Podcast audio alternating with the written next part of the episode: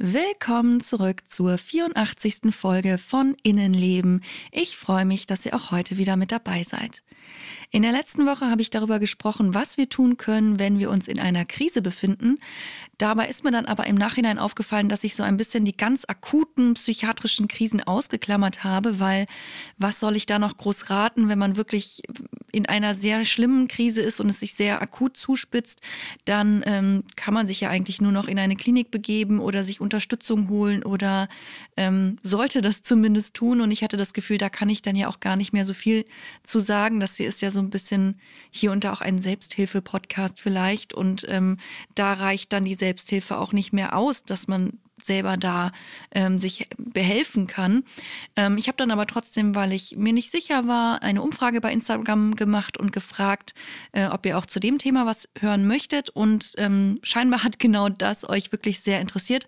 Also möchte ich heute über die Krisenintervention und akute Krisen oder auch Notfälle sprechen. Natürlich ist das ein eher schwieriges Thema und für viele vielleicht auch ein sehr unangenehmes Thema. Deshalb bitte ich euch, diese Folge nur anzuhören, wenn ihr euch stabil genug dafür fühlt. Ich werde auch über Suizidgedanken, Suizidversuche und Selbstverletzung sprechen. Also bitte passt auf euch auf.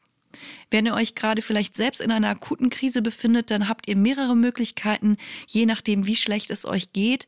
Ihr könnt bei der Telefonseelsorge oder bei einem Krisentelefon anrufen. Ihr könnt euch auch beim sozialpsychiatrischen Dienst in eurer Stadt, eurem Landkreis oder eurem Bezirk melden. Wenn ihr das Gefühl habt, ganz dringend Hilfe zu brauchen, könnt ihr in eine Notaufnahme gehen oder auch den Notruf 112 wählen. Auch wenn es sich vielleicht nicht so anfühlt, es ist nicht aussichtslos und ihr habt mehrere Möglichkeiten, euch Hilfe oder Unterstützung zu holen. Innenleben. Der Psychologie-Podcast für alle, die auch mal hinter die Fassade schauen möchten. Ich bin Julia und ich möchte über psychische Erkrankungen aufklären, Berührungsängste auflösen, zum Nachdenken anregen, euch praktische Tipps geben und vor allem eins, Mut machen. Fühlt euch herzlich eingeladen zu einem weiteren Streifzug in unser Innenleben.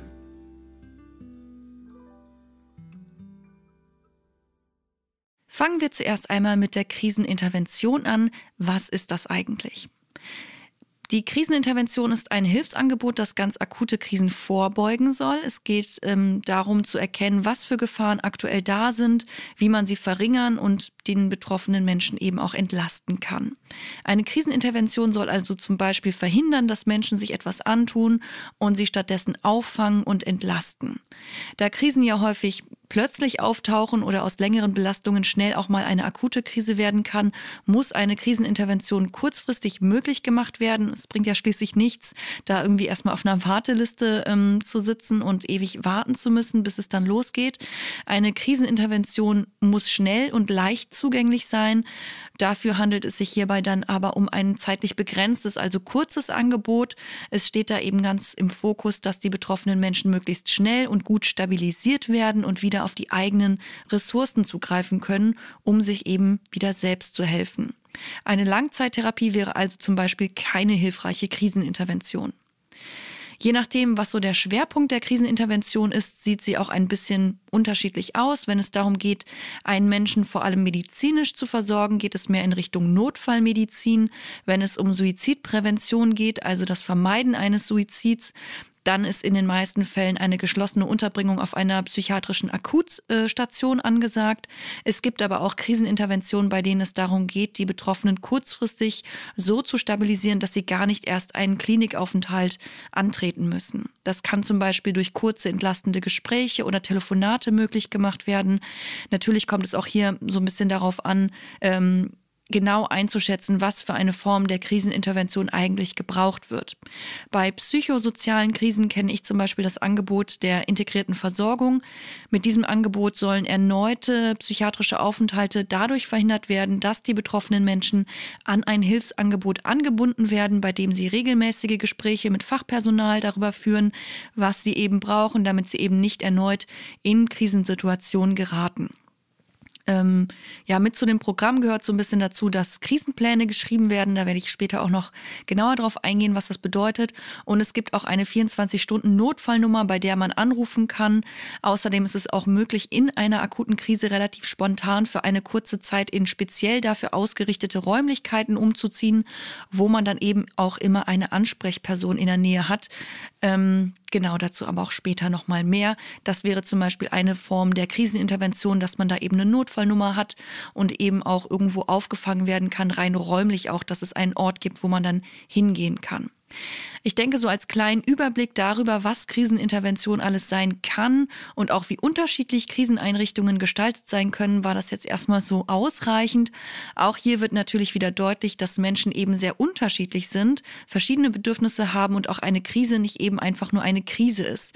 Krisen können extrem unterschiedlich sein und leider ist es oft nicht so von außen ähm, so einfach einzuschätzen, wie schlimm oder sogar lebensbedrohlich die aktuelle Krise gerade ist. Und Krisen müssen natürlich auch nicht immer direkt direkt lebensbedrohlich sein, sondern es sind einfach auch manchmal Momente, wo man sehr hilflos ist, wo man nicht weiter weiß, wo man keinen Ausweg sieht, wo man das Gefühl hat, die ähm, Situation nicht aushalten zu können und eben einem die Perspektive fehlt. Was ich aber für alle Krisen eigentlich ganz gut finde, ist, dass man da eben sich einen Plan zurechtlegt, ähm, den man dann in der nächsten Krise schon mal bereit hat und weiß, ähm, was man tun kann und eben auch einen Plan hat für die Menschen, ähm, mit denen man vielleicht zusammen wohnt oder engen Kontakt hat, dass die eben auch wissen, was man in einer Krise braucht. Und ja, deshalb schauen wir uns jetzt als nächstes einmal an, wie so ein Krisenplan aussehen kann.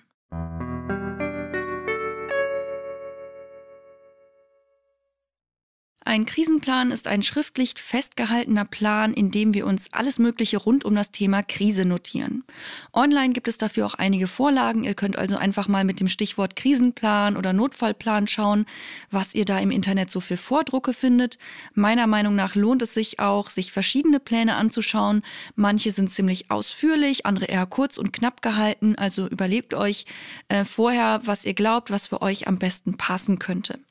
Wenn ihr eine Bezugsperson habt, könnt ähm, ihr auch gemeinsam mit dieser Bezugsperson den Krisenplan ausfüllen. Es hilft manchmal auch, weil die ähm, Menschen, die einen gut kennen, eben auch manchmal gute Ideen haben, was einem helfen könnte oder wie man sich verhalten soll. So eine Bezugsperson, das kann natürlich auch eine Therapeutin, ein Sozialarbeiter, der Partner oder auch die Psychiaterin sein. Oft haben diese Menschen eben noch mal mehr Ideen und ja auch so einen Außenblick auf die Situation oder haben euch vielleicht auch schon mal in Krisen erlebt und können daher eben so ein bisschen besser vielleicht auch einordnen, ähm, wann es bei euch brenzlig wird, woran man merkt, wenn es ähm, kriselig wird, sage ich mal, und was euch da helfen kann. Wenn ihr den Plan dann ausgefüllt habt, solltet ihr diesen mehrfach kopieren und eben dann auch nicht nur selber ein Exemplar behalten, sondern auch den Menschen ein Exemplar geben, die mit euch zusammen leben oder die euch eben sehr nahe stehen und natürlich auch die, die vielleicht sogar im Krisenplan festgehalten sind. Schließlich sollen eben auch alle Beteiligten irgendwie wissen, wie sie mit euch umgehen sollen, wenn ihr in eine akute Krise kommt. Zusätzlich zu einem Krisenplan kann es übrigens auch hilfreich sein, eine Behandlungsvereinbarung aufzusetzen. Dazu komme ich aber später noch. Wie ich ja schon gesagt habe, sind Krisenpläne sehr unterschiedlich. Ich finde, in einen guten Krisenplan gehören aber folgende Fragen und natürlich dann auch eure Antworten dazu rein. Und zwar, was sind für euch schwierige Belastungsfaktoren, die eine Krise auslösen können? Also, was sind zum Beispiel schwierige Trigger für euch? Bei mir wären das zum Beispiel Dinge wie schlimme zwischenmenschliche Auseinandersetzungen, also Streits, ein Beziehungsabbruch oder wenn ich mich gerade in einer Beziehung befinde, ähm, da eben auch starke Auseinandersetzungen oder ähm, Probleme oder wenn mir übel wird oder sehr schlimm übel wird und ich dann Panik oder Angst bekomme, Stichwort Emetophobie, das wären bei mir so typische Auslöser, die eben in eine Krise führen könnten. Und es ist eben wichtig, dass ihr auch mal darüber nachdenkt, was hat euch vielleicht schon mal in eine Krise gebracht und dass ihr dann ähm, aufschreibt oder überlegt, was könnte euch in eine Krise bringen, dass man eben Bescheid weiß, bei welchen Themen man vielleicht auch ein bisschen im Vorfeld schon aufpassen muss. Ein weiterer wichtiger Punkt sind außerdem die Frühwarnzeichen. Also woran erkenne ich bei mir, dass ich in eine Krise komme und woran erkennen es vielleicht auch andere Menschen bei mir? Also bei mir jetzt so als Beispiel könnte man das zum Beispiel daran erkennen, dass ich plötzlich extrem passiv werde, nicht mehr ansprechbar bin oder generell sehr passiv wirke, nicht mehr so stark kommuniziere, vielleicht richtig sogar einfriere oder im Gegenteil dazu plötzlich sehr emotional, vielleicht auch laut werde, schnell spreche oder eben auch ganz klar meine Grenzen kommuniziere und äußere, dass ich sehr überfordert bin mit meiner Situation und auch vielleicht anfange zu zittern und ja, vielleicht ist das bei euch ähnlich oder auch komplett anders? Da ist es eben wichtig, das so ein bisschen einschätzen und beobachten zu können, dass ihr selber bei euch erkennen könnt, okay, das könnte jetzt vielleicht in eine Krise landen, da sollte ich vielleicht schon mal vorsorgen, damit ich gar nicht erst in eine Krise komme oder dass euch eben auch andere Menschen dabei helfen können. Passend dazu sollten in einem Krisenplan dann natürlich auch die Dinge eingetragen werden, die dann helfen oder die dann getan werden sollten, wenn sich so eine Krise schon vielleicht anbahnt. Und zwar ähm, so, was wünsche ich mir denn, wenn ich in solche schwierigen Momente komme? Was nehme ich mir vor, was ich tun möchte? Was sind zum Beispiel meine Skills? Habe ich einen Skillkoffer, eine Skillkette? Wie sollen sich andere Menschen verhalten? Das Stichwort hier ist also so ein bisschen, was sind meine Schutzmaßnahmen, damit ich nicht in eine Krise reinkomme und wie können mir andere dabei helfen, mich dann eben zu unterstützen und quasi vorzubeugen, damit gar nicht erst eine richtige Krise ausbricht. Zu den Schutzmaßnahmen kann es natürlich auch gehören, dass ich gewisse Medikamente einnehmen kann, die ich extra für solche Krisen oder Notfallsituationen habe. Auch das sollte natürlich dann im Krisenplan eingetragen werden. Zum einen, weil ich selbst im Fall einer sich anbahnenden Krise auf den Plan schauen kann, um mich daran zu erinnern, was nun zu tun ist. Zum anderen können natürlich auch andere Menschen mich darauf hinweisen, welche Medikamente ich in Krisenfällen nehmen könnte. Also quasi mir anbieten, hey, ich habe das Gefühl, kann das vielleicht sein, dass du gerade irgendwie so kurz vor der Krise bist. Vielleicht ähm, macht es Sinn, jetzt ein Medikament zu nehmen. Wobei auch hier als Angehörige bitte haltet euch zurück. Äh, die Person muss am Ende selbst entscheiden, ob sie Medikamente nehmen möchte oder nicht. Also man kann natürlich niemanden dazu zwingen, aber man darf jemanden darauf hinweisen oder das anbieten oder vorschlagen. Übrigens ist es auch möglich, in einen Krisenplan mit einzutragen, welches Verhalten gar nicht geht, also was die Menschen um einen herum vermeiden sollten zu tun und welche Maßnahmen und Medikamente man auf keinen Fall möchte.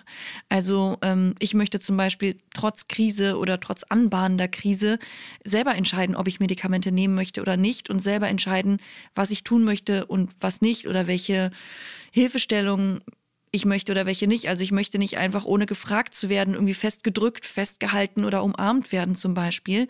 Ähm, also das kann man dann eben auch in so einen Krisenplan reinschreiben, was dann eher kontraproduktiv ist. Gerade für Menschen, bei denen schwere Krisen sehr wahrscheinlich sind, lohnt es sich außerdem noch zusätzlich so einen Notfallplan oder sogenannten Krisenpass immer im Portemonnaie oder generell irgendwie am Körper bei sich zu tragen. Es gibt zum Beispiel auch Menschen, die aufgrund ihrer psychischen Erkrankungen Krampfanfälle bekommen können. Das ist zum Beispiel dann für Notfallmediziner ähm, Mediziner total wichtig zu wissen, dass ihr diesen Hintergrund habt, dass es jetzt nicht einfach irgendwie ein Krampfanfall ist, weil irgendwas körperlich quasi nicht stimmt. Und ähm, Klar, auch wenn man an solche Notfälle ungerne denkt, ist es trotzdem wichtig, sich im Vorfeld damit zu beschäftigen, damit dann im Notfall nichts schief geht und man nicht irgendwie ein falsches Medikament bekommt und oder sich jemand irgendwie so verhält, wie es einem eben gar nicht passt. Was außerdem noch mit in einen Krisenplan gehören kann, ist, welche Menschen im Falle einer Krise kontaktiert werden sollen. Diese Menschen solltet ihr natürlich davor auch fragen, ob sie und ihre Telefonnummer in den Plan eingetragen werden dürfen und wie ähm, diese Menschen sich dann im besten Fall auch in einer Krise verhalten sollen. Es mag für einige Menschen vielleicht erst einmal unangenehm wirken, mit den Bezugspersonen über Krisen und Notfälle zu sprechen, aber ich kann nur immer wieder betonen, dass das total wichtig ist. Also woher sollen denn eure Liebsten wissen, wie sie sich in einer Krise verhalten sollen? Sie kennen euch wahrscheinlich schon relativ gut, aber sie können auch keine Gedanken lesen. Also sprecht darüber, was ihr euch im Krisenfall von ihnen wünscht. In den meisten Fällen sind Angehörige sogar sehr dankbar dafür, weil oft fühlen sie sich nämlich gerade in Krisensituationen sehr hilflos und wissen nicht, was sie tun sollen. Und ihnen dann genau das einfach in einem ruhigen Moment zu erklären, äh, kann unglaublich erleichternd sein und noch dazu die Beziehung zueinander vertiefen. Andersrum finde ich es übrigens auch, dass ihr Freunde und Verwandte danach fragen dürft, was sie sich im Krisenfall wünschen. Also gerade wenn ihr euch um jemanden Sorgen macht, bitte sprecht das Thema an, statt euch aus Höflichkeit oder irgendwelchen anderen Gründen zurückzuhalten.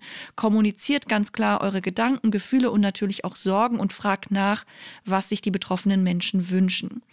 Es kann natürlich sein, dass diese sich selbst noch gar nicht so gut kennen und zum Beispiel ähm, auch noch nichts von einem Krisenplan gehört haben. Hier könnt ihr dann zum Beispiel anbieten, das gemeinsam mal anzuschauen und auszufüllen. Auch hier, man kann natürlich niemanden dazu zwingen, so einen Krisenplan zu erstellen, aber ich finde, es ähm, ist völlig in Ordnung, das freundlich anzubieten und ähm, ja, eigentlich auch eine nette Sache und eine sehr freundliche Geste. Ähm, genau, also sprecht darüber und macht vielleicht sogar einfach zusammen so einen Krisenplan.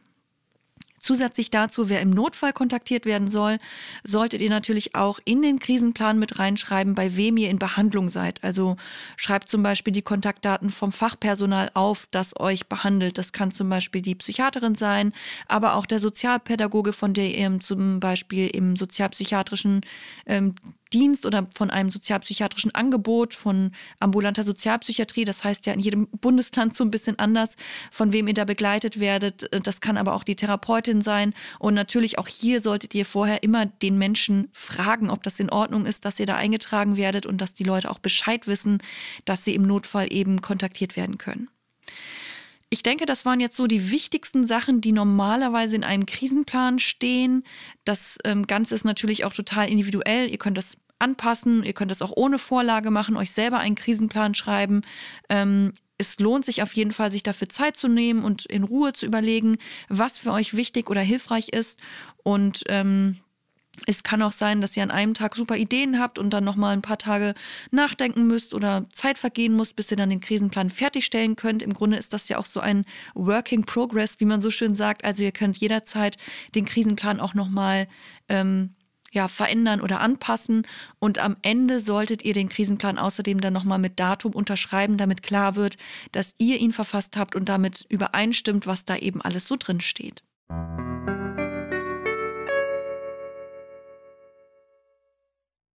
Nachdem ich eben schon kurz den Krisenpass oder Notfallpass erwähnt habe, möchte ich auch dazu noch so ein paar Worte sagen. Dieser Pass sollte im besten Fall immer bei euch getragen werden und ist eher für Menschen gedacht, die leichter in Notsituationen geraten können. Zum Beispiel eben, wie ich eben schon gesagt habe, Menschen mit psychiatrischen Kampfanfällen oder auch mit starken Psychosen oder sowas. Im Krisenpass sollte dann der Name, Anschrift, Geburtsdatum, Krankenkasse, Diagnosen, aktuelle Medikamente und Bedarfsmedikamente inklusive Dosierung stehen, damit eben ähm, Fachpersonal Personal im besten Fall dann eben Bescheid weiß, worum es geht und was euch helfen kann. Und ähm, am besten ist es auch noch, wenn die Infos zu den Medikamenten noch vom behandelnden Arzt oder der Ärztin mit Stempel und Unterschrift bestätigt werden. Außerdem gehören natürlich auch in einen Krisenpass die Menschen, die im Fall einer Krise benachrichtigt werden sollten und welche Medikamente euch eben helfen und welche vielleicht auch nicht und welche Wünsche ihr ansonsten habt, wie man mit euch umgehen soll, wenn ihr eben in einer Krise seid. Genauso wie der Notfallplan sollte dann auch der Krisenpass unterschrieben werden und auch ein Hinweis darauf, ob es zum Beispiel sowas wie eine Behandlungsvereinbarung gibt, ist natürlich sehr, sehr hilfreich und dann eben auch, wo die zu finden ist. In einer Behandlungsvereinbarung ist dann ausführlicher festgehalten, was ihr euch während einer Behandlung wünscht, also welche Medikamente, welche Therapieformen, wie mit Krisen umgegangen werden sollte, was ihr euch vielleicht auch nicht wünscht, welche Zwangsmaßnahmen ihr ablehnt und so weiter. Wenn euch das Thema näher interessiert, schaut mal mit den Stichworten Behandlungsvereinbarung oder Vorausverfügung Psychiatrie im Internet nach. Da gibt es auch einige Vordrucke zum Anschauen und natürlich auch zum Ausfüllen und Ausdrucken. Das Ganze Ganze ist auch hier wieder kein so angenehmes Thema. Niemand möchte sich vorstellen, von Zwangsmaßnahmen betroffen sein zu können oder überhaupt in einer psychiatrischen ähm, Notfallklinik irgendwie zu landen oder überhaupt in irgendwelche Notsituationen zu kommen. Trotzdem ist es immer besser, sich im Vorfeld damit zu beschäftigen, statt dann im Notfall nicht vorbereitet zu sein.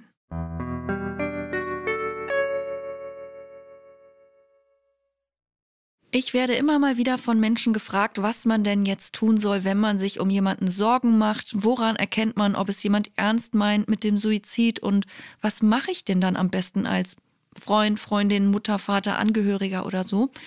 Generell kann ich dazu immer wieder sagen, sobald ihr den Verdacht habt, dass jemand Suizid begehen möchte, dann nehmt auf jeden Fall professionelle Hilfe in Anspruch. Am Ende der Folge nenne ich dazu auch noch so ein paar Kontaktstellen.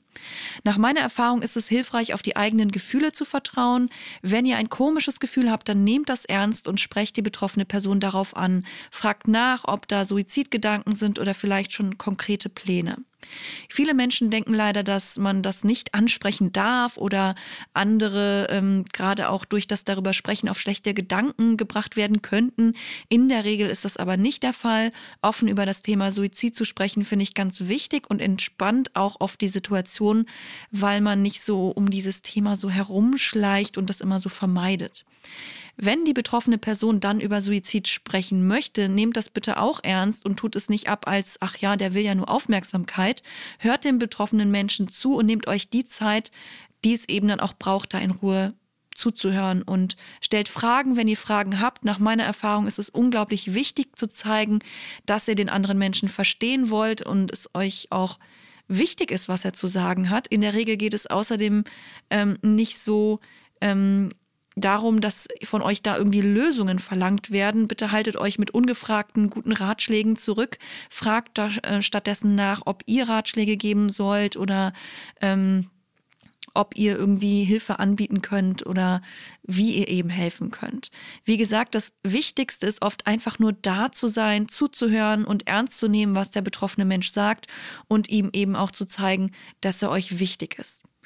Was ich außerdem sehr wichtig finde, ist, den betroffenen Menschen nicht für seine Gedanken oder Gefühle zu verurteilen. Bewertet seine Gedanken und Gefühle am besten einfach gar nicht, sondern seid da, hört zu und ähm, ja, verurteilt es eben nicht.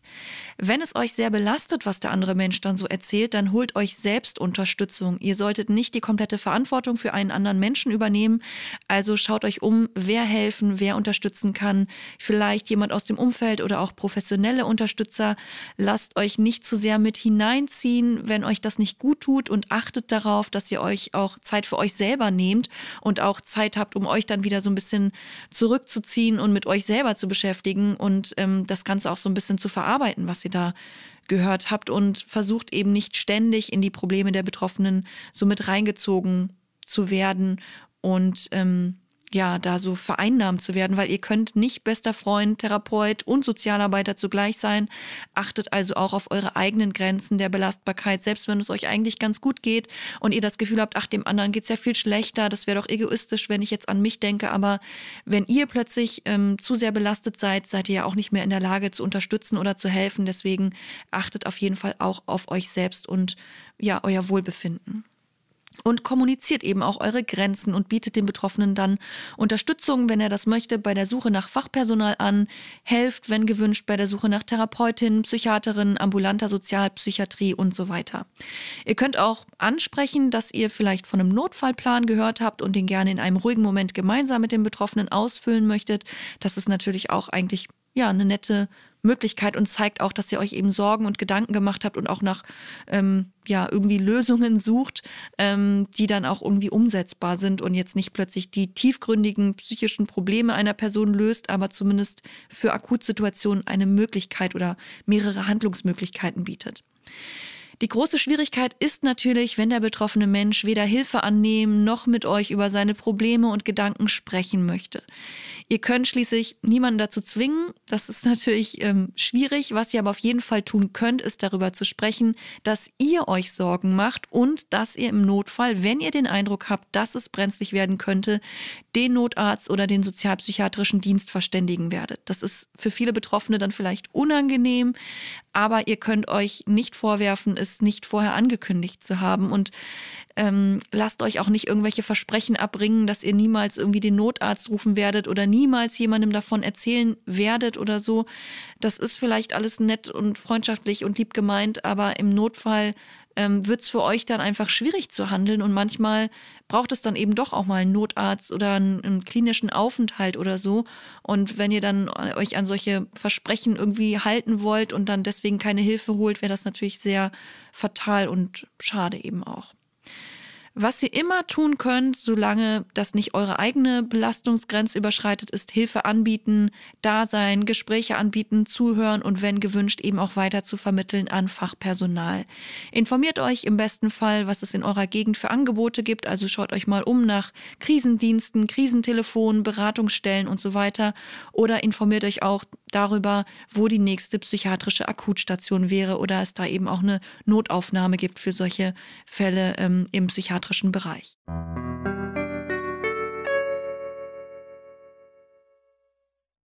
Manche von euch fragen sich jetzt vielleicht, was denn eigentlich genau auf einer Akutstation so passiert. Ein bisschen habe ich ja hier und da in manchen Folgen schon so darüber gesprochen. Ich denke, viele Menschen haben dank einiger Filme ähm, ziemlich gruselige Bilder vor Augen, wenn sie an eine geschlossene Psychiatrie denken. Zum Glück hat sich da aber in den letzten Jahrzehnten so einiges verändert und vieles aus den Filmen ist natürlich auch völliger Quatsch. Trotzdem ist es natürlich auch einfach nicht schön, auf einer geschlossenen Station zu sein oder in der Notaufnahme aufzuwachen. Ähm, also Beides habe ich schon erlebt und ich war auch mit einigen Dingen dann dort nicht so zufrieden. Aber im Nachhinein kann ich sagen, ich habe es überlebt, ohne einen größeren Schaden davon zu nehmen. Und vielleicht hat es mich sogar vor einem Suizid bewahrt. Das ist natürlich nur meine Wahrnehmung und es gibt sicherlich noch einiges zu verbessern im psychiatrischen System. Aber vielleicht erzähle ich einfach mal so ein bisschen was von meinen Erfahrungen. Eine erste sehr unangenehme Erfahrung war für mich, dass ich einmal ziemlich verzweifelt an einem Abend freiwillig in eine Psychiatrie gefahren bin, weil es mir wirklich sehr schlecht ging und ich Angst davor hatte, mir etwas anzutun. Und nachdem ich dann leider recht lange im Wartezimmer sitzen musste, wurde ich dann zu einem kurzen Gespräch reingebeten und in dem habe ich dann eben erzählt, wie es mir geht. Allerdings wurden mir dann nur Tabletten zum Beruhigen in die Hand gedrückt und ich wurde mitten in der Nacht nach Hause geschickt. Da fuhren dann leider keine Busse mehr und ich musste irgendwie komplett zu Fuß gehen, was irgendwie so zwei, drei Stunden gedauert hat. Ähm, das Ganze ist schon ziemlich lange her. Ich erinnere mich deswegen nicht mehr so ganz genau. Wahrscheinlich wirklich doch noch zu vernünftig und geordnet, dass mir die Menschen in der Klinik dann irgendwie keinen Suizid äh, zugetraut haben. Ich weiß es nicht. Ähm, vielleicht waren auch keine Betten frei. Trotzdem finde ich es äh, schon ziemlich fahrlässig und natürlich auch menschlich nicht besonders schön, jemanden, der Hilfe möchte, einfach nach Hause zu schicken. Mit mir hat das damals ziemlich viel gemacht, weil das genau meine emotionalen Verletzlichkeiten getroffen hat. Dieses nicht gesehen werden, nicht ernst genommen werden. Und zwischendurch dachte ich mir auch, ja, jetzt erst recht, dann kann ich mich ja jetzt erst recht umbringen, wenn es niemanden mehr stört und ich sogar aus der Psychiatrie weggeschickt werde. Zum Glück könnte, konnte ich mich dann irgendwie davon abhalten und es ist auch nichts Schlimmes passiert, außer dass ich in der Nacht von Fremden irgendwie blöd angemacht worden bin auf dem Nachhauseweg, was mich dann auch nochmal ziemlich verwirrt und verängstigt hat. Aber trotz dieser miesen Erfahrung würde ich immer wieder empfehlen, sich versuchen, Hilfe zu holen und freiwillig eben auch in eine Psychiatrie zu gehen, wenn da eben das Gefühl ist, dass man sich selber nicht mehr unter Kontrolle hat und eben Hilfe braucht. Es wird nicht jeder automatisch immer äh, weggeschickt. Wahrscheinlich bin ich in der Nacht auch einfach an blöde Menschen geraten. Die gibt es halt leider überall. Bei meiner nächsten Akuterfahrung war es so, dass ich in einem verwirrten und dissoziierten Zustand von Polizeibeamten aufgesammelt und ins Krankenhaus gebracht wurde. Damals habe ich das gar nicht so richtig verstanden. Ich saß dann nur so auf dem Bürgersteig rum, weil ich nach einer Trennung nicht mehr in der Lage war, zum Bahnhof zu gehen und nach Hause zu fahren. Also habe ich mich da erstmal völlig verzweifelt heulend hingesetzt. Ähm, Wahrscheinlich wäre ich gar nicht zum Suizid in der Lage gewesen in so einer wirren Situation, in der ich da war. Die Tatsache aber, dass ich kaum ansprechbar war und im Sommer auch meine Narben und auch frischere Wunden an den Armen deutlich sichtbar waren, hat dann die Polizisten scheinbar davon überzeugt, dass ich eben akute Hilfe brauche. Also haben sie mich irgendwie aufgegabelt und in ein Krankenhaus gefahren, wo ich erst einmal ewig heulend in der Notaufnahme saß und gar nicht wusste, wie mir geschah. Und irgendwann wurde ich dann untersucht. Das bedeutet, dass meine Schnittwunden begutachtet wurden. Die waren allerdings nicht mehr so frisch, ähm, dass man sie hätte irgendwie versorgen können oder müssen. Ähm, Allerdings waren sie, glaube ich, scheinbar schon auch der Grund, weswegen man dachte, es wäre vielleicht besser, mich auf eine sogenannte geschützte Station, also eine geschlossene Station zu bringen. Vielleicht aber auch, weil ich total verwirrt und war und so neben mir stand. Das äh, weiß ich, wie gesagt, nicht genau. Ich habe davon auch am Ende keinen Bericht oder so bekommen. Auf der Station angelangt wurde ich dann im Grunde mir selbst überlassen. Es wurde so ein extra Krankenhausbett in ein sowieso schon völlig überbelegtes Zimmer reingeschoben. Und weil ich es so unangenehm fand, dort in diesem Zimmer mit drei anderen älteren Damen, ähm, bin ich dann eher so durch die Gänge der Station gegeistert und ich wusste nicht so richtig, wohin mit mir, mit meinen Gefühlen, mit meinem Schmerz und es war auch ziemlich gruselig für mich auf der geschlossenen Station, weil alle Fenster waren zu, es gab nur elektrisches Licht irgendwie, obwohl draußen gerade Sommer war, war das alles sehr bedrückend. Ich durfte nicht raus, ich bekam aber auch kein Gespräch angeboten. Ich fühlte mich irgendwie nur so wie ins Gefängnis gesperrt und verwahrt. Ähm, aber das liegt vielleicht auch daran, weil eben auch Wochenende war und da nicht viel los war, dann ähm, was jetzt irgendwie Therapien oder Gespräche oder Gruppen oder irgendwas anging.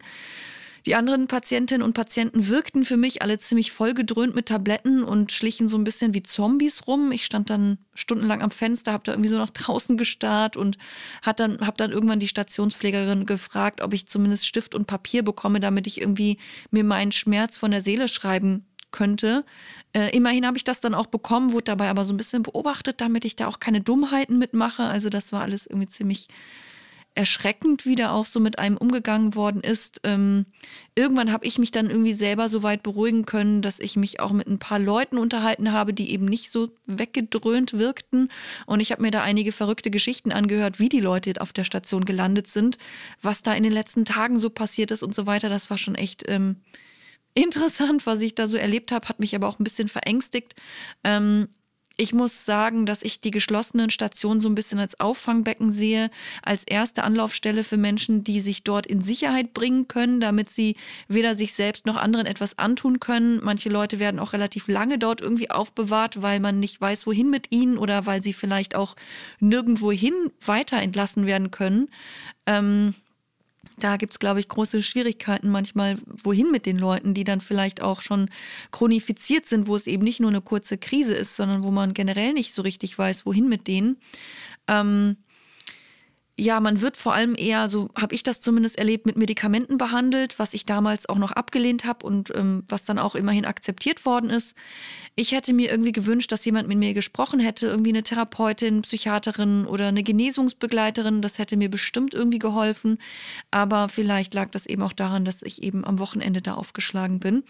Zum Glück konnte ich dank meiner damaligen privaten Familienversicherung kurz mit einem Arzt sprechen und ihm dann irgendwie am nächsten Tag aber auch erst versichern, dass das alles nur so ein kurzer Ausrutscher war und ich ertrinkt am Montag wieder in die Schule muss und dadurch, dass ich freiwillig auf die Station gegangen bin, statt gerichtlich dazu gezwungen zu werden, war das dann auch möglich.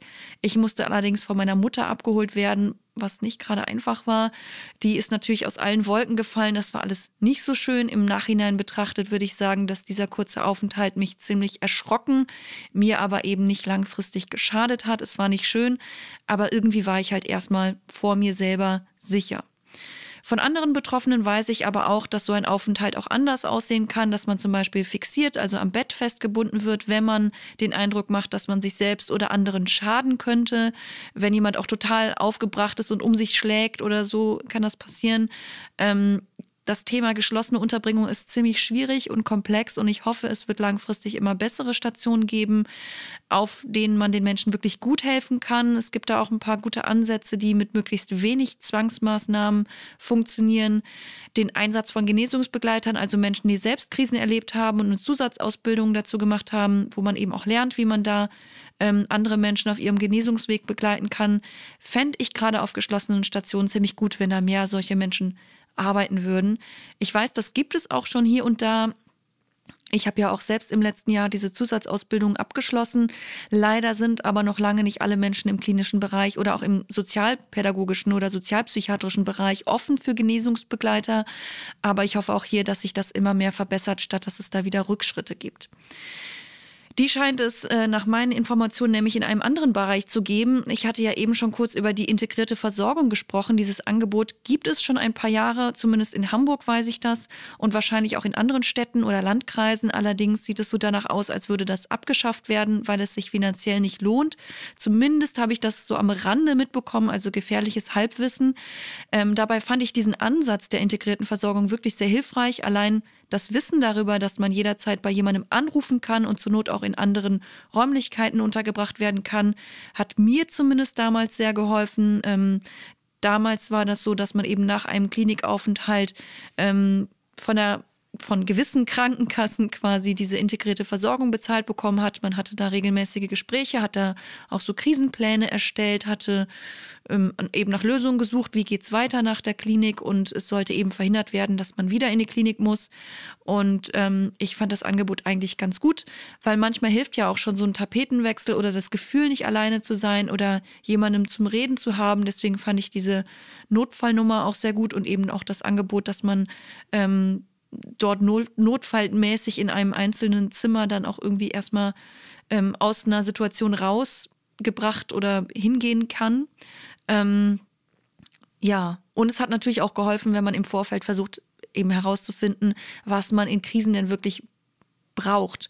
Mir hat es bei Panikattacken zum Beispiel geholfen, jemanden anzurufen, der mich einfach ablenkt, indem er mir irgendwie irgendwas erzählt. Genau das war auch in Momenten mit sehr hoher Anspannung und extremen Gefühlen der Fall. Da habe ich dann irgendwann gemerkt, dass es mir hilft, raus aus der Situation zu gehen und mich zu bewegen, also bin ich spazieren gegangen, habe mir aggressive Musik über Kopfhörer angehört und wenn das nach einer Weile nichts gebracht hat, dann habe ich zum Beispiel auch mal diese 24 Stunden Notfallnummer der integrierten Versorgung angerufen und darum gebeten, dass jemand einfach mit mir plaudert oder mich unterhält, weil mir das geholfen hat, mich abzulenken und auf etwas anderes zu fokussieren, aus, um aus diesem akuten Zustand rauszukommen. Das war aber leider nicht immer so leicht zu kommunizieren, weil die Person am anderen Ende mich nicht immer gut einschätzen konnte. Und da kamen dann so Fragen so, ja, Sie wissen schon, dass das hier eine Notfallnummer ist und nicht so eine Plaudernummer. Das musste ich mir da zum Beispiel anhören ähm, weil ich eben auch oft in Notfällen nicht so wirke, als wäre ich in Gefahr, mich selbst zu verletzen oder irgendwie mir was anzutun. Genau deswegen ist es eben auch wieder sinnvoll, andere Menschen in ruhigen Momenten darüber aufzuklären, wie man sich in der Regel in Krisensituationen verhält und wie man dann behandelt werden möchte und dass man eben auch ernst genommen wird, wenn man dann sagt, ich bin gerade in einer Krise, mir geht es gerade schlecht, auch wenn mir man wenn man mir das eben nicht ansieht. Ähm, es ist natürlich nicht immer leicht, das so herauszufinden, was man braucht, was man möchte und das auch in Worte fassen zu können. Aber ich finde es wirklich wichtig, sich darüber Gedanken zu machen. Krisenpläne können übrigens auch immer wieder neu geschrieben, verbessert werden. Mit der Zeit merkt ihr vielleicht, dass ein bestimmter Skill euch in der Krise weniger bringt als gedacht, dann solltet ihr anfangen, andere Skills auszuprobieren. Zu dem Thema habe ich ja auch schon mal eine Folge gemacht. Je mehr ihr generell ausprobiert, was euch gut tut und hilft, desto schneller findet ihr heraus, was ihr braucht. Manchmal haben auch Freude, äh, Freunde oder Familienmitglieder gute Ideen. Ähm, wie sie euch dann unterstützen können. Also auch hier wieder der wichtige Tipp, sprecht miteinander darüber.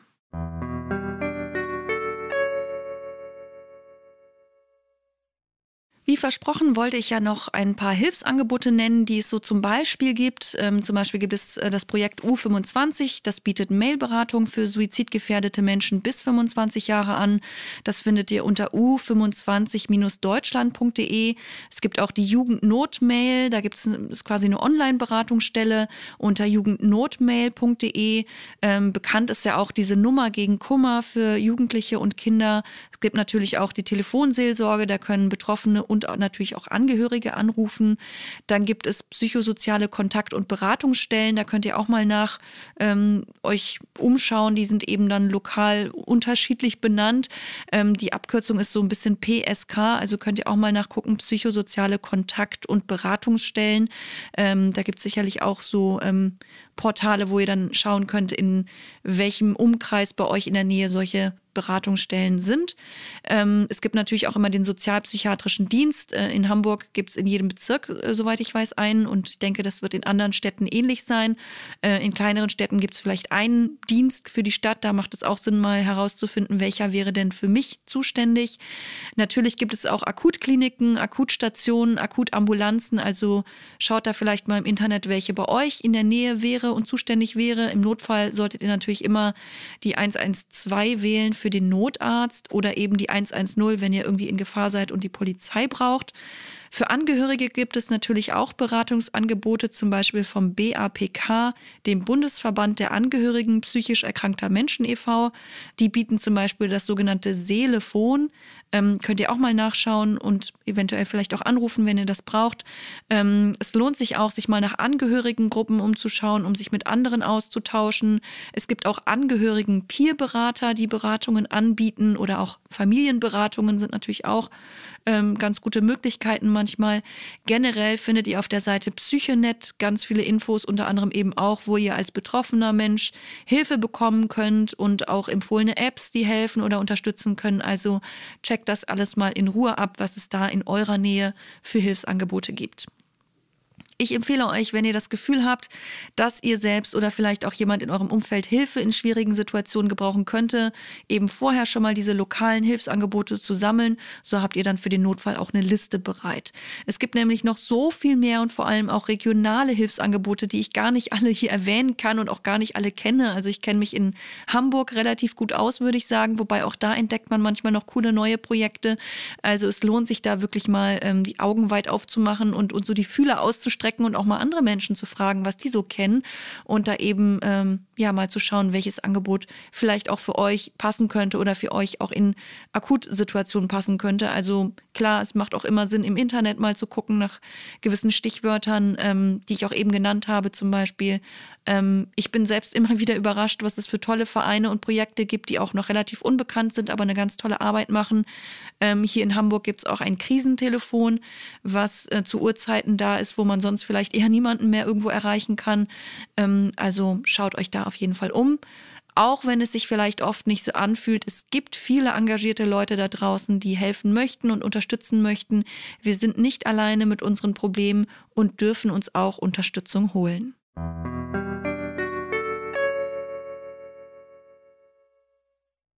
So, ihr Lieben, das war's für heute. Ich hoffe, ich konnte euch mit dieser Folge ein paar wichtige Hinweise vermitteln, wie man akute Krisen vorbeugen oder eben auch mit ihnen umgehen kann und was für Möglichkeiten der Hilfen es gibt. Äh, in der letzten Folge habe ich auch noch einiges zu Krisen gesagt, wenn es vielleicht nicht ganz so akut ist, was man da eben tun kann, wie man ähm, vielleicht auch aus der Krise rauskommen kann, vielleicht sogar aus eigener Kraft, wobei man es natürlich nicht immer aus eigener Kraft schaffen können muss. Ähm, aber hört da gerne auch mal rein, wenn ihr das noch nicht gemacht habt und das Gefühl habt, dass das für euch oder jemanden, den ihr kennt, äh, interessant sein könnte.